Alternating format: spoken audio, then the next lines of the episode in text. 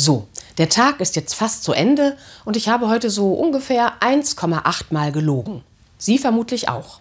Laut Statistik lügt jeder Mensch jeden Tag knapp zweimal, also 657 Mal pro Jahr. Du sollst nicht lügen, haben meine Eltern mir früher manchmal gesagt. Ich sag's meinen Kindern manchmal. Aber ich möchte keine Wette eingehen, ob ich das schaffe. Die Statistik spricht dagegen. Und eigentlich meint dieses achte der zehn Gebote der Bibel auch etwas ganz anderes, nämlich du sollst nicht falsch Zeugnis reden, also du sollst niemanden schlecht machen, niemanden verunglimpfen, nicht lästern. Macht's das jetzt leichter? Einer fiel es gar nicht leicht. Okay, da war noch Karneval und im Karneval ist so ziemlich alles erlaubt. Narrenfreiheit. Das Volk knöpft sich die Mächtigen und Herrschenden vor, die Reichen und Erfolgreichen. Das ist der Sinn von Karneval. Aber dann hat sich eine amtierende Parteivorsitzende über das dritte Geschlecht lustig gemacht. Wie die wohl auf der Toilette und so weiter.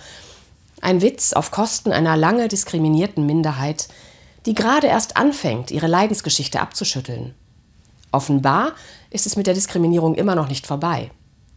Kritik an ihrer Aussage hält die Parteivorsitzende nicht aus, sondern attackiert die Kritiker und nimmt gleich das ganze Volk mit in Sippenhaft, das verkrampfteste Volk der ganzen Welt. Wenn Witze auf Kosten von Minderheiten gemacht werden, finde ich ein gewisses Maß an Verkrampftheit sehr richtig. Wie weh diese Lust am Runterputzen anderen tut, das merkt man spätestens dann, wenn es die eigenen Kinder trifft oder mich selbst oder gute Freunde. Jemand passt nicht ins Schema und wird deshalb lächerlich gemacht. Aber das ist nicht Karneval. Im Gegenteil. Am Aschermittwoch ist gar nichts vorbei. Ich glaube, es geht erst so richtig los. Die Fastenzeit fängt an. Sieben Wochen bis Ostern. Auf etwas verzichten, damit Raum für etwas anderes entsteht. Sieben Wochen ohne Falschzeugnis reden, ohne Schlechtmachen, lästern, ohne Verunglimpfen. Denn damit trete ich die Einzigartigkeit und, christlich gesprochen, die Gott-Ebenbildlichkeit anderer mit Füßen. Sieben Wochen ohne Verunglimpfen.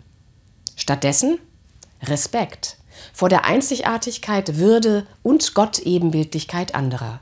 Sieben Wochen lang. Mindestens.